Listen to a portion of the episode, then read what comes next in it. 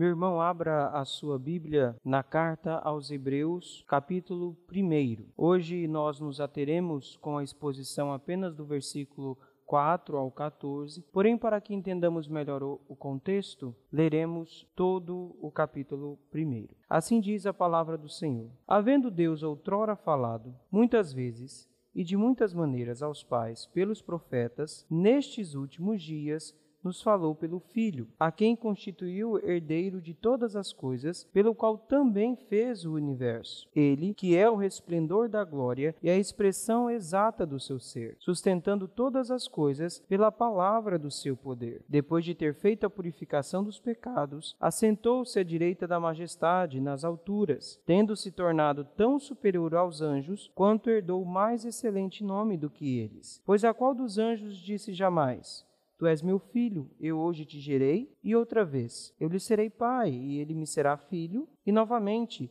ao introduzir o primogênito no mundo, diz: E todos os anjos de Deus o adorem. Ainda, quanto aos anjos, diz: Aquele que a seus anjos faz ventos e a seus ministros labareda de fogo. Mas acerca do filho, o teu trono, ó Deus, é para todos sempre, e cetro de equidade é o cetro do seu reino. Amaste a justiça e odiaste a iniquidade. Por isso, Deus, o teu Deus, te ungiu com óleo de alegria, como a nenhum dos teus companheiros. Ainda, no princípio, Senhor, lançaste os fundamentos da terra, e os céus são obra das tuas mãos. Eles perecerão, tu, porém, permaneces. Sim, todos envelhecerão qual veste, também qual manto os enrolarás, e como vestes serão igualmente mudados. Tu, porém, és o mesmo, e os teus anos jamais terão fim. Ora, a qual dos anjos disse jamais: Assenta-te à minha direita, até que eu ponha os teus inimigos por estrado dos teus pés? Não são todos eles espíritos ministradores, enviados para serviço a favor dos que hão de herdar a salvação? Oremos. Ó Pai eterno, nós agradecemos ao Senhor pela possibilidade de lermos e ouvirmos acerca da tua palavra. Ajuda-nos agora, ó Pai, com a iluminação do Espírito Santo para que entendamos, ó Pai, qual opinião de fato temos de ter acerca do Cristo de Deus. E assim, ó Pai, vivemos neste mundo em conformidade com ela. Ajuda-nos, ó Pai, a sermos, portanto, pessoas que guardam e depositam a sua fé e esperança no único que jamais mudará, na rocha eterna de Deus o nosso Senhor. Oramos assim, em Cristo Jesus. Amém. Você já notou que todo mundo tem opinião sobre tudo? O interessante é notar que, mesmo na diversidade e quantidade de opiniões, tem sido cada vez mais raro encontrar pessoas de opinião. É como se a posição de cada um fosse como água, que, por ser líquida, escorre para o lado que tiver maior inclinação. Nessa sociedade da gangorra em que vivemos, a opinião tem escorrido constantemente para um ou outro lado. Até porque futebol, política, religião, sexualidade não se discute, se adequa, se aceita. A sociedade dos hebreus não foi muito diferente da nossa nesse sentido. Como sabemos, eram tempos difíceis. Ser cristão implicava, em regra, a expulsão da própria história, que passaria a ocorrer à margem da família, amigos, do próprio povo e da sinagoga, a igreja daquela época. Abandonar a fé cristã, então, seria o mais aconselhável, até mesmo para manter o coração batendo dentro do peito. Mas e se fosse possível conciliar os dois mundos, o cristão e o judaico? Um meio termo que agradasse a todos. Para que ser radical e ter uma opinião tão intransigente? Para que querer ser o dono da verdade? A única forma de continuar com os pés nos dois lados, cristianismo e judaísmo, seria concordar que Jesus era uma espécie de anjo. Ah, o maior deles, é claro, mas não Deus. Não é demais? Que saída perfeita! Uma opinião politicamente correta. Quero deixar bem claro aqui diziam eles, que ninguém nega Cristo, que de fato é um grande anjo ou mensageiro enviado por Deus, com o qual tivemos uma experiência real: Jesus, o anjo exaltado de Deus. Ficou chocado? Mas é exatamente o que ocorre hoje. Se você refletir um pouco, verá que essa opinião é ofertada a nós cotidianamente. Não precisamos negar Cristo para sermos aceitos ou ter nossos argumentos considerados pela sociedade. Ao contrário, somos encorajados apenas a reconhecer e seguir um Jesus que foi o melhor homem que já existiu, que possuía uma ética superior, um exemplo sim de sacrifício pelos pobres e necessitados, um cara uh, da paz e do amor que não rejeitava e não julgava ninguém. A inclusão em pessoa, um cara de opinião e mente aberta. Se procedermos assim, a pressão social diminui e frequentaremos tanto a igreja quanto os círculos da sociedade em geral. É por isso que temos então criminosos cristãos, feministas ou machistas cristãos, socialistas ou marxistas cristãos, prostitutas cristãs, homossexuais cristãos, atores que provocam sensações sexuais em seus trabalhos e se dizem cristãos, etc, etc, etc. Pessoas que durante a semana cantam: Eu deixo esse cara, você larga essa mulher e a gente vai viver a vida como Deus quiser, sem dar satisfação da nossa relação a ninguém. E no domingo cantam: Minha esperança está nas mãos do grande eu sou, os meus olhos verão o impossível acontecer. Ambas as opiniões, tanto lá do tempo dos hebreus quanto a dos nossos dias, são fáceis de se aderir. Além de serem atrativas, não negam o todo da realidade, apenas lhe modifica a forma, adaptando-a ao pensamento da época. Como disse o poeta, eu prefiro ser essa metamorfose ambulante do que ter aquela velha opinião formada sobre tudo. Porém, nesta mensagem quero falar aos irmãos que para ser de fato um cristão, um discípulo de Cristo, é necessário que a única metamorfose vivida seja a transformação estrutural e essencial dada pelo novo nascimento em Cristo Jesus, que faz você ter a eterna,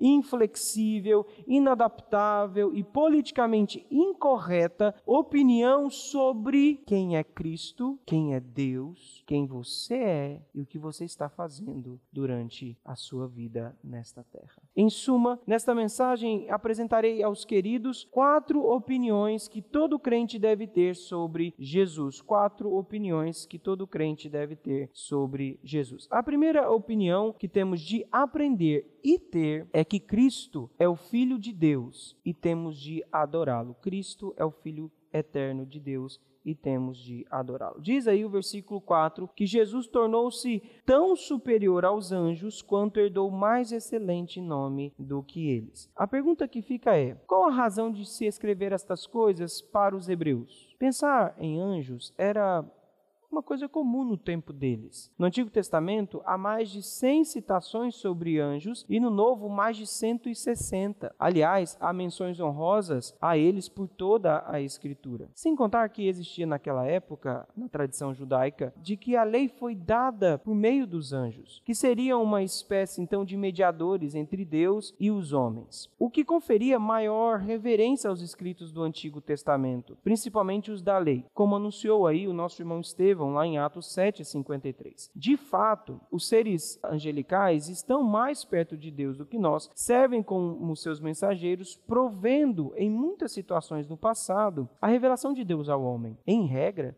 é, eles são seres espirituais invisíveis a nós. Quando apareciam, faziam-no por vezes em forma humana. Lembram-se da história relatada pelo nosso irmão Moisés, de Abraão, que viu três homens, sendo dois deles anjos e o terceiro o anjo do Senhor. E o relato então do nosso irmão Marcos, lá no seu evangelho, falando de quando as mulheres foram ao túmulo de Jesus, viram um jovem vestido de branco que estava sentado no interior dele e que as avisava que Jesus havia ressuscitado. Era um anjo. Enfim, ah, como falei há pouco, bastava dizer que Jesus era uma espécie de anjo, mesmo que o mais exaltado de todos, que a pressão social e a perseguição cessariam. A fim de impedir que suas ovelhas cedessem ao assédio de negar a divindade de Jesus e retornar ao judaísmo, o pastor demonstra a superioridade do Cristo, persuadindo-os a permanecerem fiéis a ele. Se no judaísmo os anjos tinham posição de honra, Cristo é apresentado como sendo superior a eles. A estratégia é simples e muito eficaz. Provar pela própria Escritura, reverenciada pelos hebreus, que Jesus é superior aos anjos e que voltar atrás ao judaísmo seria ir contra a própria Escritura. Esse colar de pérolas do Antigo Testamento apresenta-se em sete textos reconhecidamente messiânicos para todo o povo judeu. Palavras ditas pelo próprio Deus, que agora seriam atribuídas a Cristo. No versículo 4 que acabamos de ler, vimos que Jesus herdou um nome mais excelente que os anjos. Esse nome é Filho de Deus. No pensamento judaico daquela época, o nome relatava a natureza essencial de uma pessoa, expressando a sua posição e dignidade. O nome anjo significa justamente mensageiro e expressa a essência e a função desses seres celestiais, sempre mensageiros. Mas Jesus, como nosso mediador, homem, após a sua humilhação, foi exaltado sobremaneira e por direito herdou o nome Filho, revelando sua suprema honra e dignidade. Ele não traz a mensagem, ele é a mensagem. Como nos lembra nosso irmão Paulo, Jesus a si mesmo se humilhou, tornando-se obediente até a morte e morte de cruz, pelo que também Deus o exaltou sobremaneira e lhe deu o nome que está acima de todo nome, para que ao nome de Jesus se dobre todo o joelho nos céus, na terra e debaixo da terra, e toda língua confesse que Jesus Cristo é Senhor para a glória de Deus Pai. Nenhum anjo, meu irmão, foi chamado de filho. Daí, como atento estudante da Bíblia que sei que você é, você pode me dizer assim: ah, mas há algumas passagens, sim, pastor, que eles são chamados de filhos de Deus. Calma, eu explico. Há quatro momentos na Escritura que vemos algo semelhante. Primeira, os anjos são assim chamados filhos de Deus por não terem um genitor natural como nós. Do mesmo modo, o nosso irmão Lucas, mostrando o segundo momento, lá no Evangelho, capítulo 3, versículo 38, fala que Adão era filho de Deus também por ter sido criado de um modo especial pelo próprio Deus. Num terceiro momento, nós vemos que os crentes do Novo Testamento, aqueles que não nasceram do sangue, nem da vontade da carne, nem da vontade do homem, mas da vontade de Deus, como diz o nosso irmão João, são chamados de filhos de Deus. Agora, para e pensa. O que, que tem em comum nesses três casos? Anjos, Adão e os novos crentes. Em todos eles há um nascimento sobrenatural, vindo do alto. Mas Cristo, o quarto uh, momento em que aparece essa referência, é chamado de Filho de Deus, aqui em Hebreus, na sua humanidade. Para deixar bem claro esse ponto, o pastor vai relacionar então dois textos do Antigo Testamento. Olha aí o versículo de número 5. Pois a qual dos anjos disse jamais: Tu és meu filho, eu hoje te gerei, e outra vez, eu lhe serei pai e ele me será filho. Essa é uma citação retirada lá do Salmo 2, versículo 7, o famoso salmo messiânico, que os hebreus esperavam o seu cumprimento por um descendente de Davi que seria coroado rei. Vemos que em Jesus essa promessa é cumprida. Foi assim que foi anunciado pelo anjo a Maria que o menino que nasceria seria chamado Filho do Altíssimo. Quando o batismo de Jesus aconteceu, diz nosso irmão Marcos, que os céus rasgaram-se e o Espírito de Deus desceu em forma de pomba, ou como uma pomba sobre Jesus. Então foi ouvida uma voz dos céus que dizia: Tu és o meu filho amado, em ti me comprazo. Também na transfiguração de Cristo ouviu-se uma voz de entre a nuvem que declarava: Este é o meu filho. E na ressurreição, como nos ensina Paulo em Romanos capítulo 1, Jesus é designado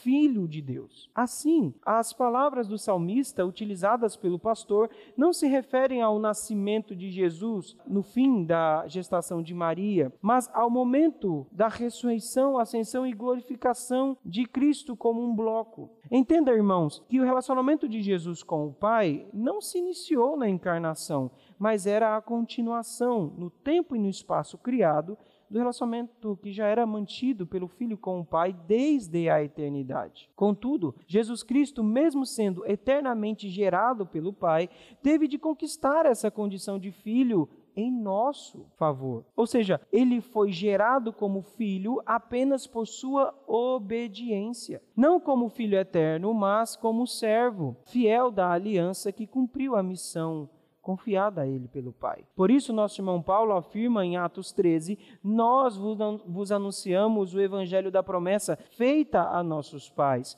como Deus a cumpriu plenamente em nós, seus filhos, ressuscitando Jesus, como também está escrito no Salmo 2: Tu és o meu filho, eu hoje te gerei. Deus, então, por ressuscitar Cristo da morte, concede sua aprovação final, porque ele cumprira perfeitamente a lei e suportara obedientemente a cruz. Se durante o ministério terreno de Cristo ele reivindicava ser igual a Deus, na ressurreição, Deus atesta esta igualdade, dizendo ao universo que Jesus Cristo é o verdadeiro Filho de Deus. Na mesma ideia, o pastor cita as palavras do profeta Natan ao rei Davi, registradas no segundo livro do profeta Samuel, lá no capítulo 7, versículo 14: Eu lhe serei por pai e ele me será por filho. Em um primeiro momento, essa profecia referiu-se sim a Salomão, que construiu o templo do Senhor. Lembrando que essa profecia foi a resposta de Deus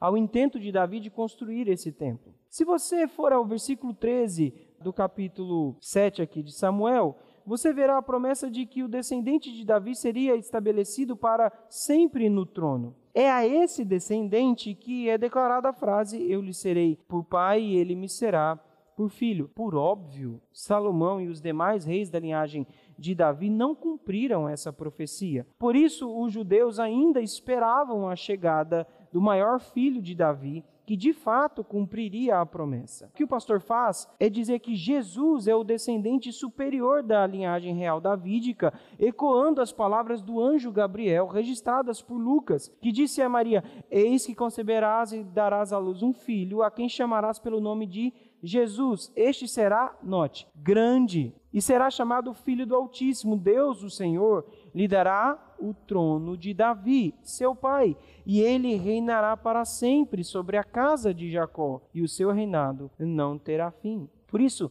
voltando então lá à pergunta do versículo 5, só há uma resposta: que Deus jamais disse essas coisas a qualquer anjo e que Jesus é superior a todos eles por ser o Filho de Deus. Diante dessa maravilhosa verdade, o que se pode fazer? Adorá-lo. Veja o versículo 6. E novamente, ao introduzir o primogênito no mundo, diz: E todos os anjos de Deus o adorem. Se os anjos fossem iguais a Cristo, por que deveriam adorá-lo? Eis aqui mais um argumento quanto à superioridade de Jesus. O título de primogenitura, além dos relatos daquele que nasce primeiro, é atribuído a Cristo em geral para expressar a posição dele em relação aos irmãos, sendo lá na linguagem paulina o primogênito de entre os mortos, o primogênito de entre muitos irmãos, predestinados a serem conformes à sua imagem, mas aqui em Hebreus, o termo primogênito é utilizado como um título de superioridade, uma designação de honra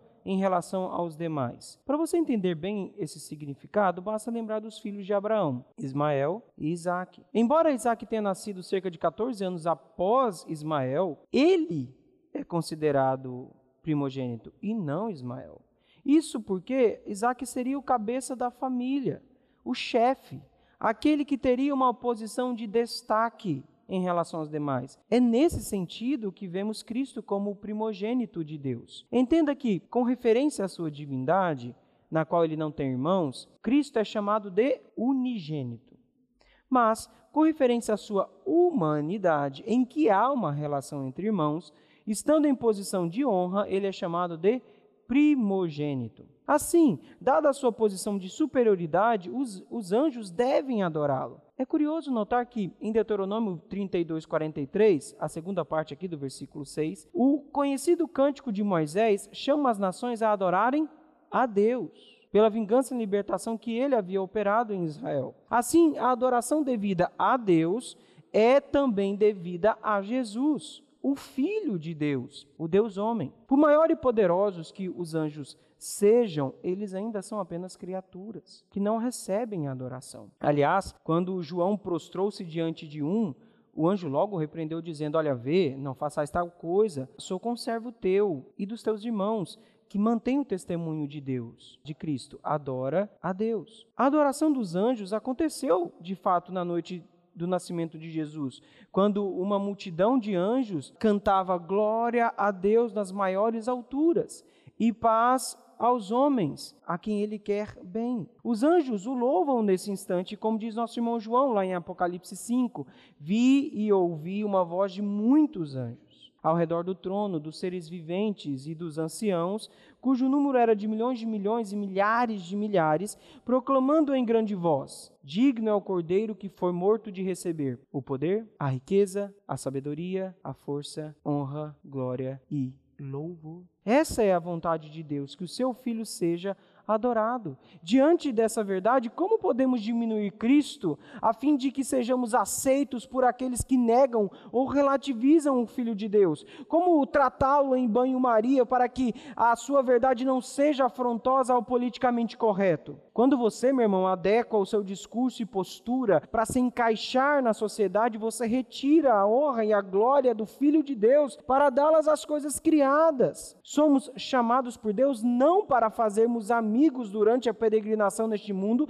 mas sim para adorar o Cristo, porque é por tudo que ele é e por tudo que ele faz por nós. Essa é a opinião que deve ser central no seu coração. Se para isso você tem de perder os supostos amigos, trabalho, ser taxado de intolerante, homofóbico, que seja, o seu papel de igreja não é ser popular. O seu papel de igreja é ser fiel a Cristo neste mundo. Por isso, meus irmãos, lutem com todas as forças para que Cristo seja de fato tido como Filho do Altíssimo na sua vida. Acorde todos os dias com o objetivo de adorá-lo, querem palavras, querem procedimentos, para que todos vejam que você é servo daquele que é o superior Filho de Deus que o mundo e não Deus fique ofendido com você. Essa é a primeira opinião que você tem de ter no seu coração e praticar. A segunda opinião que veremos agora é que Cristo é soberano. Veja aí o versículo 7 ao 9. Ainda quanto aos anjos, diz: Aquele que a seus anjos faz ventos e a seus ministros labareda de fogo. Mas acerca do filho, o teu trono, ó Deus, é para todo sempre e cetro de equidade é o cetro do seu reino. Amaste a justiça e odiaste a iniquidade. Por isso, Deus, o teu Deus, te ungiu com óleo de alegria como a nenhum dos teus companheiros. Nesses versículos, os anjos são apresentados apenas como servos, enquanto Cristo é o soberano Filho de Deus. Na citação do Salmo 104, versículo 4, relatado aqui pelo pastor, somos ensinados que os anjos possuem uma glória considerável, sim mesmo que seja inferior à de Jesus. Afinal, eles são retratados como agentes executores das ordens divinas, agindo com rapidez do vento e poder do fogo. Lembrando que o Salmo 104 era cantado nas sinagogas como exaltação pela criação e controle soberano de Deus, mesmo que os anjos fossem poderosos e gloriosos, eram apenas criaturas ministradoras, enquanto Cristo é o Criador e está entronizado. Eles servem Cristo é soberano, que governa a casa real do reino do Pai. Por isso, a declaração vista aqui no versículo 7 é contraposta às do versículo 8 e versículo 9, que repetem as palavras do Salmo 45, versículo 6 a 7. Veja aí na sua escritura: dizendo, Mas acerca do filho, o teu trono, ó Deus, é para todo sempre, e cetro de equidade é o cetro do teu reino. Amaste a justiça e odiaste a iniquidade. Por isso, Deus, o teu Deus, te ungiu com óleo de alegria, como a nenhum dos teus companheiros. Mesmo que esse salmo seja escrito acerca das núpcias de um rei hebreu, a linguagem empregada aqui aponta para o último e grande rei da casa de Davi. Jesus, o Filho soberano de Deus. Aliás, quando essas palavras foram lidas, os hebreus ah, poderiam lembrar dos escritos do profeta Isaías, que dizia que o Messias, o filho de Davi, julgará com justiça e decidirá com equidade. Nesse sentido, a entronização de Cristo era central para a esperança do povo no Antigo Testamento. Dificilmente haveria uma referência mais clara ao Messias, isto é, ele é identificado como sendo Deus. Note que o pastor relaciona o teu trono, ó Deus, é para sempre, com Deus, o teu Deus. Isso, fornece, isso não fornece apenas uma ideia da existência da Trindade, mas uma formidável afirmação de que o verdadeiro Rei da Glória, em que a justiça reinará, é um com o próprio Deus. Um reino que é caracterizado pela perfeita justiça do Messias. Cetro de equidade é o cetro do seu reino, amaste a justiça e odiaste a iniquidade. Esse cetro é um símbolo do reinado e do poder de um rei, que, no caso aqui de Jesus, é um reinado caracterizado por justiça, equilíbrio e verdade. É esse rei Jesus que foi ungido por Deus. A compreensão tradicional aqui acerca do óleo da unção ensinava que se tratava de um símbolo do Espírito Santo. Basta lembrar da unção de Samuel sobre Davi, na qual somos informados que, daquele dia em diante, o Espírito do Senhor se apossou de Davi. Pensando nisso, somos levados diretamente para a aplicação de Jesus da passagem de Isaías 61, que diz lá no versículo 1 que o Espírito do Senhor Deus está sobre mim porque me ungiu. Jesus, ao ler essas palavras, disse que foram cumpridas nele. Daí o fato de que somente Cristo é o ungido de Deus. E essa unção é constituída pelo óleo de alegria.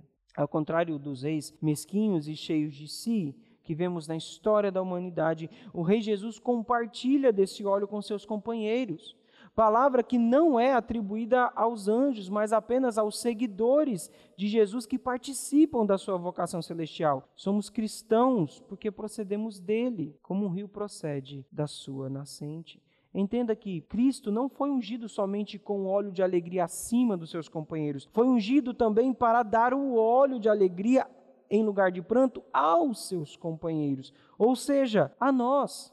Entenda que por justiça Cristo conquista o reino no qual somos súditos e cordeiros. Assim reinaremos com ele, como seus irmãos, para todo sempre desfrutando das bênçãos da alegria e da justiça. Cristo traz e derrama sobre o seu povo, quer hebreus, quer nós, o que tanto aguardávamos. Nas palavras do profeta, o Espírito de Deus está sobre mim, porque o Senhor me ungiu a pregar boas novas aos quebrantados, enviou-me a curar os quebrantados de coração, a proclamar libertação aos cativos e a pôr em liberdade os algemados, a apregoar o ano aceitável do Senhor e o dia da vingança do nosso Deus, a consolar todos os que choram, e a pôr sobre os que em Sião de luto estão uma coroa em vez de cinzas, óleo de alegria em vez de pranto, vestes de louvor em vez de espírito angustiado, a fim de que se chamem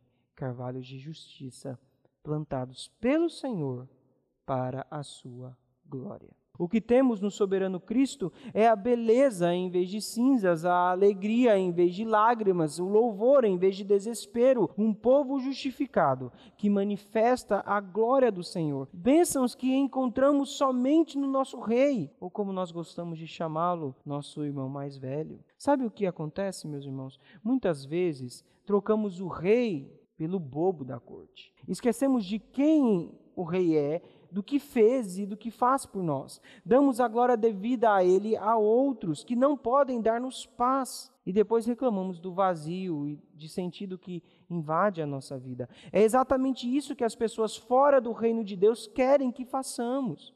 Esqueçamos do rei e sigamos o vento. Qual é o resultado disso? Nos tornamos tão perdidos quanto eles, cegos, guiando cegos. Nesta mensagem, quero lembrar você de que o rei vive e é soberano sobre todas as coisas. Você não tem de temer os súditos de Satanás, nem mesmo relativizar a sua fé para ser aceito pelos escravos deste mundo. Não tenha medo de viver em conformidade com a palavra do Senhor, pois apenas dessa forma viveremos em liberdade, em justiça e em equidade. Coloque aí uma coisa no seu coração: o nosso Rei Jesus governa. Você está cansado, triste ou sem esperança?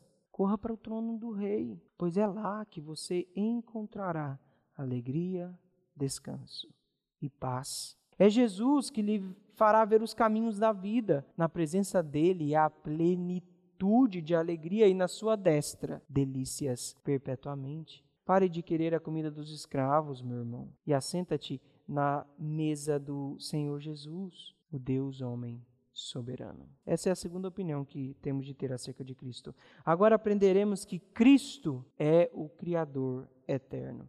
Veja aí o versículo 10 ao 12. Ainda no princípio, Senhor, lançaste os fundamentos da terra, e os céus são obra das tuas mãos. Eles perecerão, tu, porém, permaneces. Sim, todos eles envelhecerão qual veste, também qual manto os enrolarás, e como vestes serão igualmente mudados.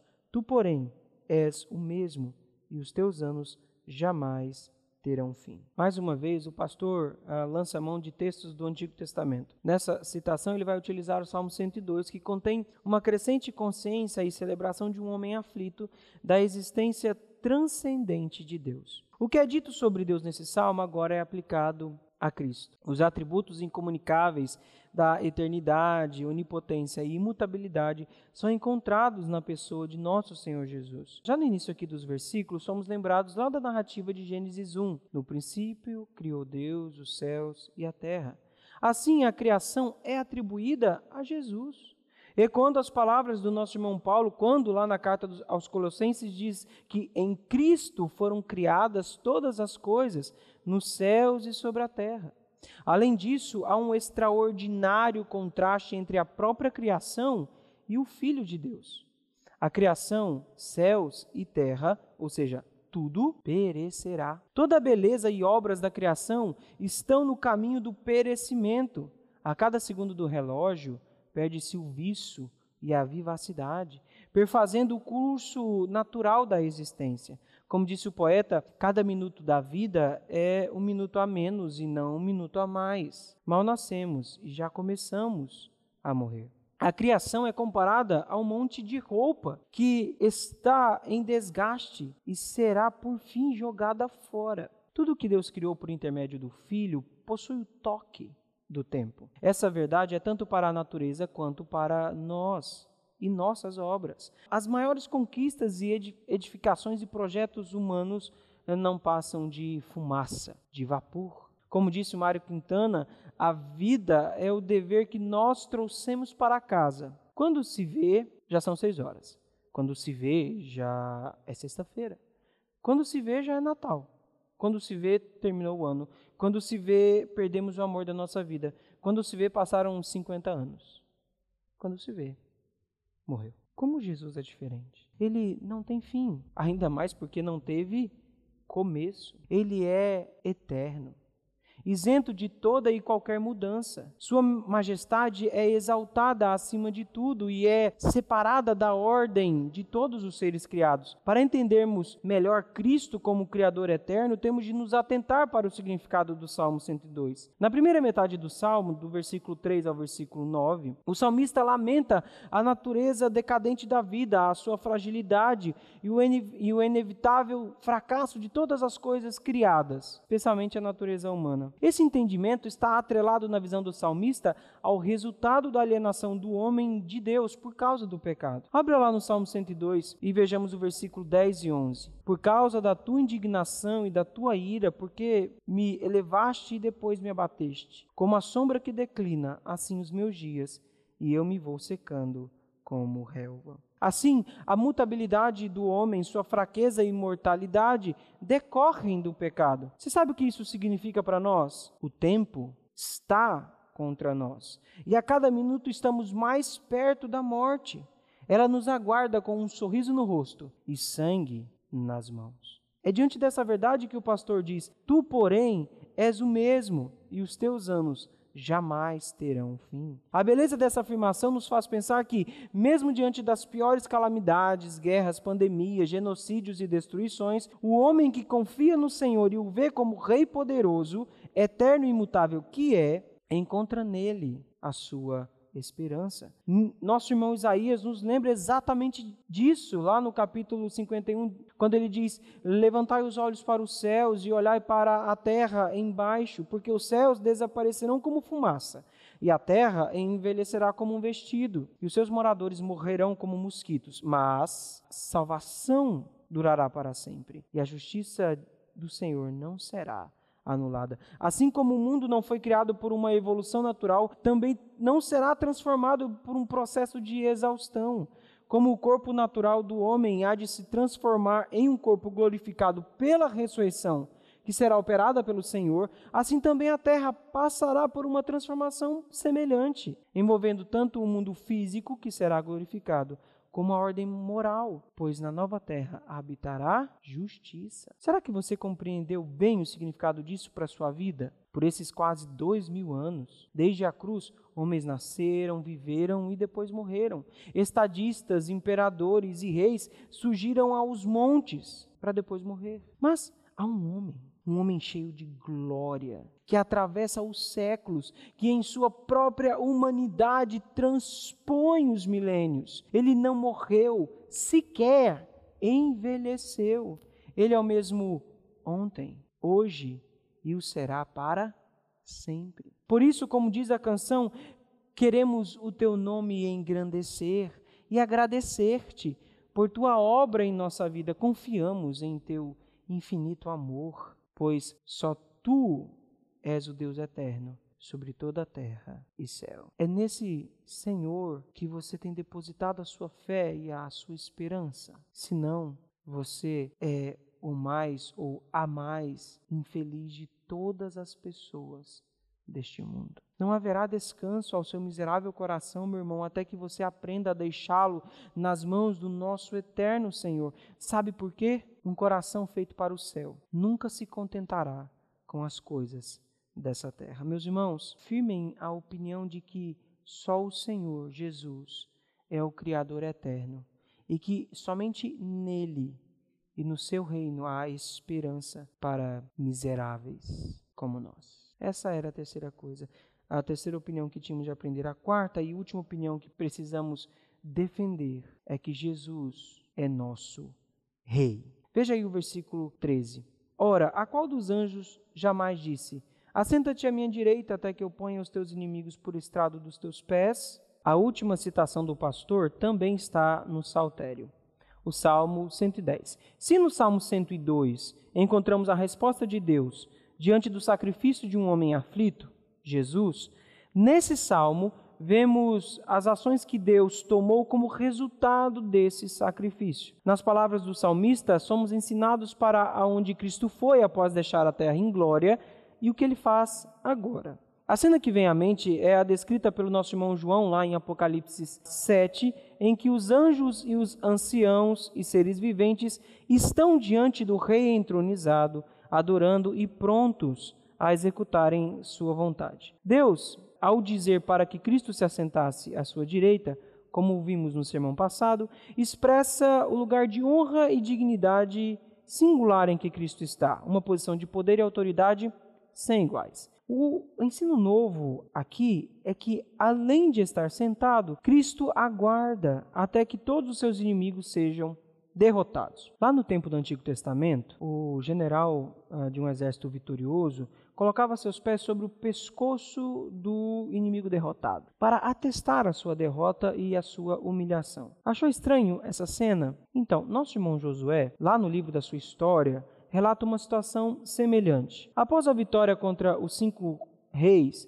na famosa batalha na qual a lua e o sol pararam, diz ele que chamou todos os homens de Israel e disse aos capitães do exército que tinham ido com ele: Chegai, ponde o pé sobre o pescoço destes reis. E chegaram então esses capitães do exército e puseram os pés sobre o pescoço daqueles reis. E continua, continua a história que Josué diz: Olha, não temam, também não fiquem atemorizados, sede forte e corajosos, porque assim fará o Senhor a todos os vossos inimigos contra os quais pelejardes. Depois de falar essas palavras, Josué os fere e os mata. Pega o corpo deles e pendura em cinco estacas de madeira que ficam ali pendentes até a tarde. A verdade que vemos então é que toda pessoa e toda força que se tenha colocado em oposição a Cristo, será por ele vencido eternamente.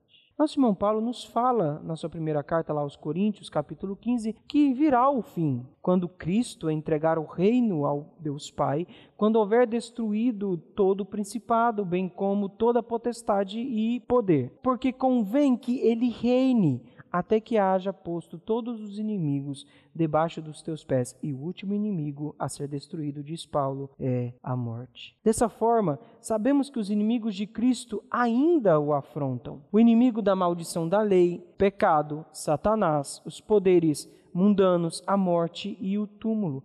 Mesmo que Cristo tenha por certo a vitória, ele aguarda o momento no qual serão definitivamente seus inimigos subjugados. A guerra foi declarada. Quando Cristo estava neste mundo, atuou nas trincheiras das batalhas, avançando cada dia nas fileiras dos inimigos, expulsando os demônios, curando os enfermos, purificando os leprosos, humilhando os arrogantes, desmascarando a hipocrisia, ao mesmo tempo que pregava o arrependimento e a fé. E essa batalha continua nos nossos dias, através da pregação do evangelho. Os inimigos são derrotados, enquanto que nossos irmãos são libertos do cativeiro e levados com arrependimento e fé à presença do Cristo. Como diz a canção, a vitória do Senhor é certa. Aleluia. Com o sopro de sua boca, sim, destruirá. O inimigo anticristo não resistirá. Jesus Cristo Rei dominará. E não só isso, nos é lembrado que ele enxugará dos olhos toda lágrima, e a morte já não existirá, já não haverá luto, nem pranto, nem dor, porque as primeiras coisas passaram e ele reinará para todo o sempre, como proclamam as vozes do céu. O reino do mundo se tornou o reino do nosso Senhor e do seu Cristo, e ele reinará pelos séculos dos séculos. O rei venceu. Contudo, o nosso rei, enquanto estivermos no fronte da batalha, ele nos auxilia através dos seus ministros. Veja aí o versículo 14. Não são todos eles espíritos ministradores enviados para o serviço a favor dos que hão de herdar a salvação? Olha, não temos como saber como e quando os anjos vieram para ministrar a nós em tempos de necessidade, para frustrar os intentos dos nossos inimigos espirituais ou nos fortalecer em tempo de fraqueza. Como nós aprendemos lá no Salmo 91, aos seus anjos dará ordens ao seu respeito para que te guardem de todos os seus inimigos. Lembram-se da história de nosso irmão Eliseu? Registrada lá no segundo livro dos reis, lá no capítulo 6. Diz a história que, tendo se levantado um, muito cedo o moço do homem de Deus, Eliseu, e saído, eis que tropas, cavalos e carros haviam cercado a cidade. Então o moço diz a Eliseu: Ai, meu senhor, o que faremos? E Eliseu responde: Não temas, porque mais são os que estão conosco do que os que estão com eles. Então Eliseu orou e disse: Senhor, peço-te que lhe abra os olhos para que veja. Então a história diz que o Senhor abriu os olhos do moço e ele viu que o monte estava cheio de cavalos e carros de fogo em redor de Eliseu. Ou seja, os anjos haviam sido enviados para lá. Não somente isso, ah, lembremos que foi um anjo que anunciou com alegria o nascimento de Jesus, que foi anjos que ministraram a ele após o período da tentação, que anunciaram a ressurreição de Cristo, bem como testemunharam que ele retornaria da mesma maneira que subiu, e etc, e etc, e etc. É preciso entender que os anjos não ficam, em regra, aparecendo por aí com roupas brancas, andando em nosso meio como iguais, ou mesmo entrando em sonhos, falando aos ouvidos, ou com a triste mania de ficar arrepiando as pessoas enquanto passam. Isso é apenas superstição de homens, não tem base bíblica. Isso quer dizer, meu irmão, que não existe anjo da guarda. Por isso não devem ser alvo de nossas orações, que são devidas apenas a Deus. É Deus quem nos protege mesmo que utilizando os seus instrumentos angelicais. Aliás, muitas pessoas dizem ver anjos mais como um meio de autoafirmar-se como um objeto do amor de Deus do que como servos dele, um traço de um coração idólatra e egoísta. O serviço dos anjos, então, é sim honroso e glorioso, mas a honra e glória do seu serviço não deve ser comparada à honra e à glória do governo do Filho de Deus. Eles são apenas instrumentos do reinado de Cristo. E o ministério deles é apenas uma expressão da soberania do próprio Cristo. O que nos basta saber é que Cristo é nosso Rei e que Ele ocupa-se em nosso benefício, enviando seus soldados celestiais para executar as suas ordens em nosso favor. Que grande conforto isso nos traz. Meus irmãos, ah, vimos nesta mensagem que precisamos sedimentar quatro opiniões acerca de Cristo que ele é o Filho de Deus e devemos adorá-lo, é soberano, é o Criador eterno e, por fim, é o nosso Rei. Toda a mensagem exposta nos propicia razões suficientes para confiarmos no nosso Senhor como sendo o nosso Salvador. Aquele que estava desde toda a eternidade, a rocha sobre a qual permanecemos seguros, que veio a este mundo para resgatar a humanidade. Você estabelecendo um lugar para homens e mulheres desde toda a eternidade. Um rei onipotente que derrota os seus inimigos, que conquista por vitória aquilo que parecia a sua maior fraqueza, a sua morte. Mas foi nela que nosso Senhor Jesus mostrou os seus méritos, conquistando por direito a coroa entregue a ele pelo próprio Pai, que, mesmo sendo Rei, ainda nos ajuda nos tempos de necessidade a nos guardar para a vida eterna. Enquanto muitos procuram um final feliz, nós não teremos um final feliz, porque nós tivemos um começo feliz, no qual estaremos com o Filho eterno de Deus, o nosso Salvador por toda a eternidade. Meu irmão e minha irmã, pela fé você é membro de Cristo e por isso também é ungido para ser seu profeta, sacerdote e expressar o seu reinado. Como profeta, você confessa o nome dele diante do mundo. Como sacerdote, oferece a sua vida a Ele como sacrifício vivo e agradável. E como vice-regente, expressando o reinado dele, combate nesta vida o pecado e o diabo e depois, na vida eterna, reinará com ele sobre todas as criaturas. Se tudo isso é verdade, o que mais a sua alma moribunda precisa que não seja encontrada em Cristo? Você precisa de perdão? Olhe para o sacrifício dele que lhe trará paz. Quer reconciliação com Deus? Lembre-se que Ele está à direita do Pai e intercede ao seu favor. Precisa de uma nova vida e um novo coração para segui-lo? Ele dá o seu próprio Espírito para regenerar seu coração e manda soldados angelicais para lhe ajudar. Você tem medo do que os homens podem fazer se você não ceder à pressão? Tem medo da morte? Lembre-se que ele reina em glória e até mesmo o último inimigo, o último inimigo será derrotado. Por isso eu vou repetir a pergunta para você. O que mais você precisa que o Senhor e Salvador ressurreto, que reina, não seja a resposta. Não há nada que você enfrente seja o pecado, Satanás, a debilidade humana, a tristeza, que você não encontre abundantemente no Senhor, aquele que lhe ama, que doou a sua própria vida para que você renasce juntamente com Ele. Para pessoas fracas como você, um Salvador poderoso como Ele. Por isso, faça de cada dia um achegar-se mais perto do trono dele. Coloque como seu objetivo primeiro honrá-lo, adorá-lo e testemunhar do seu amor. Nessa sociedade de opiniões líquidas, de pessoas vazias, de falsos cristãos, você deve permanecer firme em Jesus, o único, verdadeiro e superior Filho de Deus. Saiba de uma coisa, meu irmão, não importa o tamanho da pressão que você venha a receber, o que realmente importa é onde essa pressão está. Se ela se põe contra, se ela se põe entre você e Cristo, ou se ela te pressiona para mais perto do coração de Cristo. Você decide.